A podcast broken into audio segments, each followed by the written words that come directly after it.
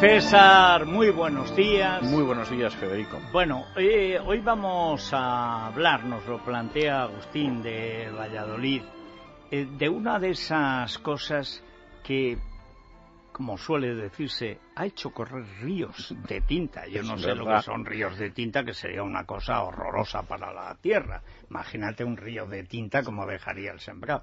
Pero eh, la verdad es que la pregunta tiene su aquel, porque esta historia, a propósito ahora de Boston, se ha repetido muchísimas veces en la historia. Efectivamente, él, hace la pregunta a raíz de los atentados de Boston. Dice, he visto en varios medios que se hacía referencia a la figura del lobo solitario, es decir, del criminal que atenta en solitario contra alguien. Y quiere saber, Agustín, si realmente en la historia existen estos llamados lobos solitarios. Bueno, vamos a ver, el lobo solitario es la persona que perpetra, por definición, un acto de magnicidio o de terrorismo, a veces es, es lo mismo, coinciden las dos figuras y se supone que lo ha hecho por su cuenta. Él solo. él solo ha actuado y ha decidido asesinar a alguien o poner una bomba y actúa por su cuenta, no tiene nada que ver con una organización, etcétera. Se dijo de los atentados de Boston y ya se está viendo que a medida que se va tirando del hilo, la ya van apareciendo primero la señora, luego la madre, luego los amigos. Aquí hay una manada, aunque no se sepa quién es el jefe de la manada. La verdad es que lo del lobo solitario eh, se han producido bastantes casos y yo soy escéptico en todos. Voy a mencionar brevemente tres porque creo que son muy significativos. El primero es el caso de Bob Kennedy, de Robert Kennedy, que era el hermano del presidente, que un 5 de junio del año 1968 se encontraba en California, acababa de dar un discurso en el Hotel Ambassador en Los Ángeles para celebrar que había ganado las primarias dentro del Partido Demócrata y en aquel momento tenía que dirigirse a hablar a unos seguidores, pero de pronto le dijeron que no fuera a ver a los seguidores, sino que fuera inmediatamente a una conferencia de prensa porque iban para, tenían muy mal el, esquema, tenían que inmediatamente aprovechar los minutos y no podía dar otro discurso a, a sus admiradores. Para llevarle hasta la conferencia de prensa, en vez de llevarle cruzando el hall del hotel, decidieron que pasara por las cocinas, que era más rápido. Y en el momento en el que estaba cruzando por las cocinas, en uno de los pasillos se encontró absolutamente atorado porque había a un lado una máquina de hielo y al otro había una mesa de vapor. Y entonces, eh, mientras estaba intentando moverse con la gente alrededor, dando manos, etcétera, un personaje que estaba al lado de la máquina de hielo se acercó y supuestamente disparó contra él y lo mató. Eh, Kennedy todavía vivió durante unas horas, incluso tuvo tiempo de dirigirse a la mujer y preguntar cómo estaba el resto de la gente, pero finalmente detienen a esa persona que se llamaba Sirhan Sirhan y que era un árabe. La historia oficial es que era un árabe que además era muy anti-israelí, por lo tanto odiaba a Bob Kennedy, que había hecho declaraciones a favor del Estado de Israel, y en un momento determinado lo declaran culpable, lo condenan a, muerte y finalmente en el año 72 lo condenan a cadena perpetua. Bueno, aparentemente, aparentemente está todo solucionado. Es decir, este era un loco que desde hacía meses odiaba a Robert Kennedy y que decidió matarlo. que también era casualidad que estuviera justo en el sitio por donde no iba a pasar. Por donde no hubiera pasado nunca, pues ahí estaba. Evidentemente la cosa se las trae. Y que además era un sitio donde había muy poca movilidad, porque claro, entre la máquina de vapor y la de hielo, pues eh, pasabas como pasabas. Bueno, en el año 2008 realiza un señor que se llama Stanislav Prusinski una audición de lo que había sido el momento del atentado. Y en esa audición se escucha, después de analizar el laboratorio, que se produjeron 13 disparos. 13. La pistola de Sirhan Sirhan tenía 8. Con lo cual uno quisiera saber de dónde salen los otros cinco disparos. Es decir, por lo menos, por lo menos hubo dos personas que atentaron contra la vida de Bob Kennedy y que se movieron, en fin, yo diría que con relativa facilidad en el caso de alguno de ellos, porque incluso en el caso de Sirhan lo que aparece en las grabaciones es que sí que llevaba una pistola, pero consiguieron que la disparara contra el suelo, es decir, se le echaron encima, o sea, disparó contra el suelo, todavía. Con lo cual, evidentemente, lo de los 13 disparos no está nada claro. Aquí la idea del lobo solitario se sigue manteniendo de manera oficial. No hace falta que yo diga que efectivamente lo del lobo solitario pues es muy poco verosímil porque es obvio que alguien más disparó y además disparó con profusión. O sea, por lo menos cinco tiros más, suponiendo que todos hubieran salido además de la pistola de Silva. Hay que decir que además eh, Bobby Kennedy, a diferencia de su hermano Jack, de John Kennedy, el, el que fue presidente, sí tenía enemigos, había sido fiscal, sí, había sido general, era el ministro de Justicia, digamos. Había llevado la batalla contra la mafia. Eh, contra la segregación racial, era uno de los más significados, es decir, que tenía más enemigos que nadie antes ni después en la familia. Sí, yo creo que ese es un caso bastante claro. El caso, otro caso de lobo solitario, está relacionado con el hermano más conocido de Bob, que es el presidente John Fitzgerald Kennedy. La versión oficial del informe Warren es que el lobo solitario fue Lee Harvey Oswald, que Lee Harvey Oswald disparó tres balas desde la famosa biblioteca de Dallas y que de esas tres balas la primera falló, la segunda dio a Kennedy, es la famosa bala mágica que fue dando vueltas y después de dar a Kennedy atinó también en el brazo del gobernador John Connolly, que iba en, en, un asiento delantero en el mismo automóvil de Kennedy, y luego una tercera bala que mató a Kennedy. El propio informe Warren, si se lee con atención, y yo recuerdo haberlo leído en mis años mozos y no daba crédito a lo que leía, es decir, incluso en la adolescencia a mí aquello me parecía absolutamente insostenible, la verdad es que la conclusión a la que uno llega es que lo que no pudo haber es un lobo solitario. Y uno llega a esa conclusión porque hay nada menos que 35 testigos de los que dejaron hablar ante la Comisión Warren, porque hubo mucha gente a la que no se dejó testificar, que afirmaron que habían disparado sobre el presidente desde el montículo de hierba, que es una pequeña elevación que había al paso del automóvil del presidente, o desde el Tripler Underpass, que era un paso subterráneo que hay en otro lado y hay 35 testigos que dicen que habían disparado desde ahí, más luego 56 que hablaban de que habían disparado desde el depósito. Es decir, que en ese sentido... O sea que ya hay cuatro sitios. Exactamente, y incluso dentro de esos, por lo menos cinco corroboraron que habían oído disparos desde dos sitios diferentes. Es decir, eso parece que no tiene vuelta de hoja, aparte de que la bala mágica, efectivamente es verdad que se recurrió al análisis de algún físico, y claro, la bala sí podía haber seguido ese trayecto, pero claro, era algo absolutamente inverosímil. Cuando uno ve lo que fue la trayectoria de la bala mágica, efectivamente uno tiene que creer que es mágica porque supera eh, cualquier tipo de trayectoria y porque además, después de atravesar el cuerpo de Kennedy, un asiento y el brazo y la muñeca de Connolly salió intacta. Es decir, la bala estaba perfecta como si efectivamente la hubieran utilizado en ese momento. ¿Fue Oswald un lobo solitario? Pues todo parece apuntar que no, pero como lo mató un miembro de la mafia que se llamaba Jack Ruby, cuando lo llevaban a testificar, Oswald no nos va a sacar de dudas. bueno, hay que decir que además Oswald había estado viajando a la Unión Soviética. Sí, sí, formaba parte del comité de manos fuera de Cuba, etcétera. es decir, le habían ido creando una, una historia notable, ¿no? Estaba casado con, con, una rusa muy guapa, por cierto, mm, que lo único que quería después era llevar una vida tranquila y que nunca ha aceptado hablar. Y para terminar de arreglar, de arreglar Howard Hunt, que fue uno de los asesores de Nixon, que fue condenado por el caso Watergate, antes de morir se dejó unas confesiones diciendo que el asesinato de Kennedy, él había sido uno de los implicados como agente de la CIA, si bien es verdad que los ejecutores habían sido tiradores de la mafia.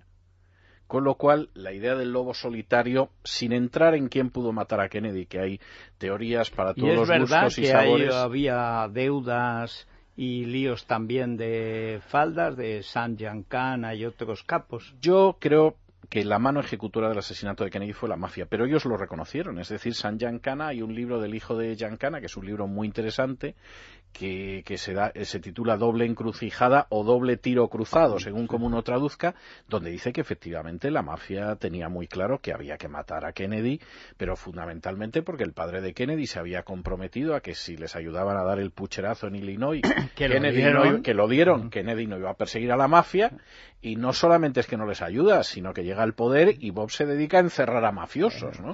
Y evidentemente eso no era lo pactado y por lo tanto pues había que, que matarlo, ¿no? Por cierto, cierto episodio siniestro que en la serie de los Kennedy, que a mí me parece una serie absolutamente excepcional, yo creo que es la mejor serie que se ha hecho sobre los Kennedy, se recoge muy bien, incluido el papel de Sinatra en la conversación con el padre Kennedy, que fue el, gran patriarca de los Kennedy, no John. John llegó a presidente, pero ahí Joseph fue el gran patriarca.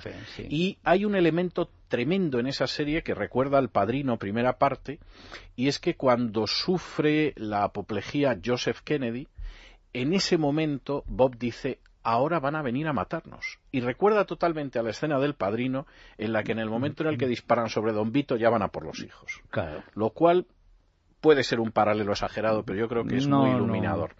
El tercer caso de lobo solitario, y este es otro episodio tremendo, es el asesinato de Martin Luther King. A Martin Luther King lo matan en Memphis, lo mata un supuesto racista blanco que se llamaba James L. Ray, que siempre negó que había sido él, y en un momento determinado, también a, a mediados de los años 90, uno de los hijos de Martin Luther King afirma que él cree que Ray era inocente y que había que volver a juzgarlo. Incluso se produjo un episodio curioso en el que Rey se escapó de la cárcel y lo acabaron cogiendo otra vez. En realidad hubiera podido llegar a México y sin embargo se entretuvo y lo volvieron a pescar y volvió a la cárcel. Bien, cuando están a punto de volver a juzgar a Rey, porque hay una presión social muy grande, sobre todo por uno de los hijos del asesinado, a Rey lo apuñalan en la penitenciaría donde cumplía condena, lo llevan a la enfermería le ponen una transfusión de sangre para evitar que se desangre y, oh casualidad, casualidad, contrae una hepatitis C que le lleva a los pocos días a la tumba, en el año 1998.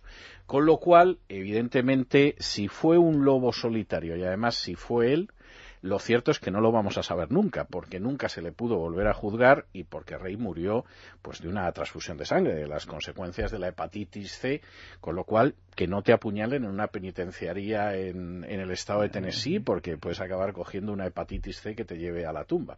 De o sea, eso, porque vives a la puñalada, pero no a la, pero no a la enfermería.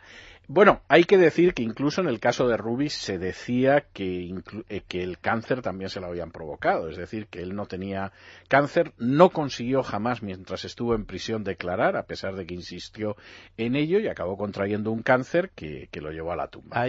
yo había leído que estaba enfermo de cáncer y que por eso le pagaron para eh, Esa es la, la historia después. El cáncer lo contrajo en la cárcel, por lo menos se lo detectaron en prisión.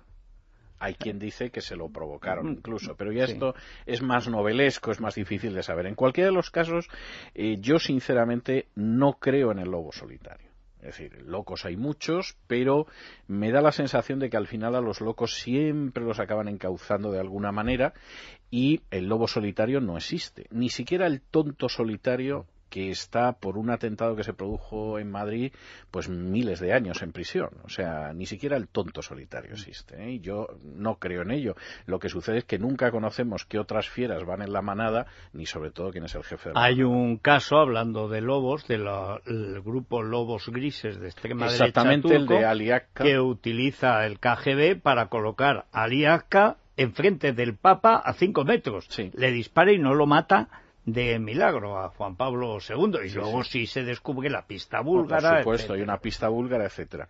Bueno, he escogido una canción que a mí me parece una canción muy hermosa de la época de los derechos civiles que ha grabado mucha gente, la grabó hasta Miguel Ríos, cosa sorprendente, en los años 60, que se llamaba Abraham, Martin and John, en referencia a Abraham Lincoln, a Martin Luther King y a John Fitzgerald Kennedy, y que yo he escogido la versión de Kenny Rogers porque me parece la mejor y en esta además hay incluida hasta una estrofa dedicada a Bob Kennedy que no estaba en el original, pero que al final la encajaron también comprensiblemente. Has anybody here seen my old friend Abraham? Can you tell me where he's gone? He freed a lot people, but the good they say die young. And I just looked around, and he was gone. Has anybody here seen my old friend John? Can you tell me where he's gone? He freed a lot of people, but the good they say die young. And I just looked around, and he was gone. Has anybody here? seen my old friend Martin. Can you tell me where he's gone? He freed a lot of people, but the good they say die. And I just looked around, and he was gone.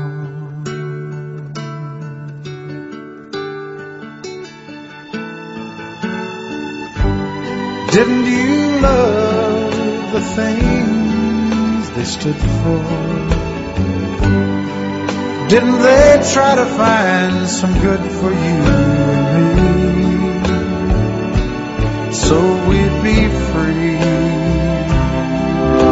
Someday soon, there's gonna be a new day. Has anybody here seen my old friend Bobby? Can you tell me where he's gone? I thought I saw him walking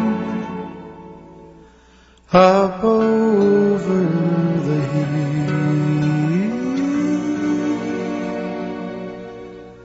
with Abraham Martin and John. Oye, muy bien, es una canción Es que preciosa. Kenny Rogers es tan bueno.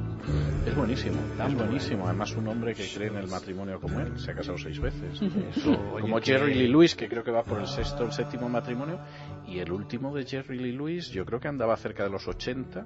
Y Pues, Kenny Rogers, bah. el último, con unos 70. O sea, comparado con Di Stefano, yo Eso sé que es poco, decir. pero, Eh, oye, casarse con Di 75 Stefano, años. 86 y, do- y un infarto y tres hospitalizaciones. Oye, y ahí está con la de Costa Rica, ¿eh? Sí.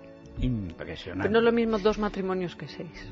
Yo Pero creo. tiene seis hijos del primer Eso, matrimonio. eso también es cierto, sí. O sea, Sí, sí. que... Y una vida dedicada a su anterior mujer, que ha Sí, estado con no, ella hasta no, el último instante. Fútbol.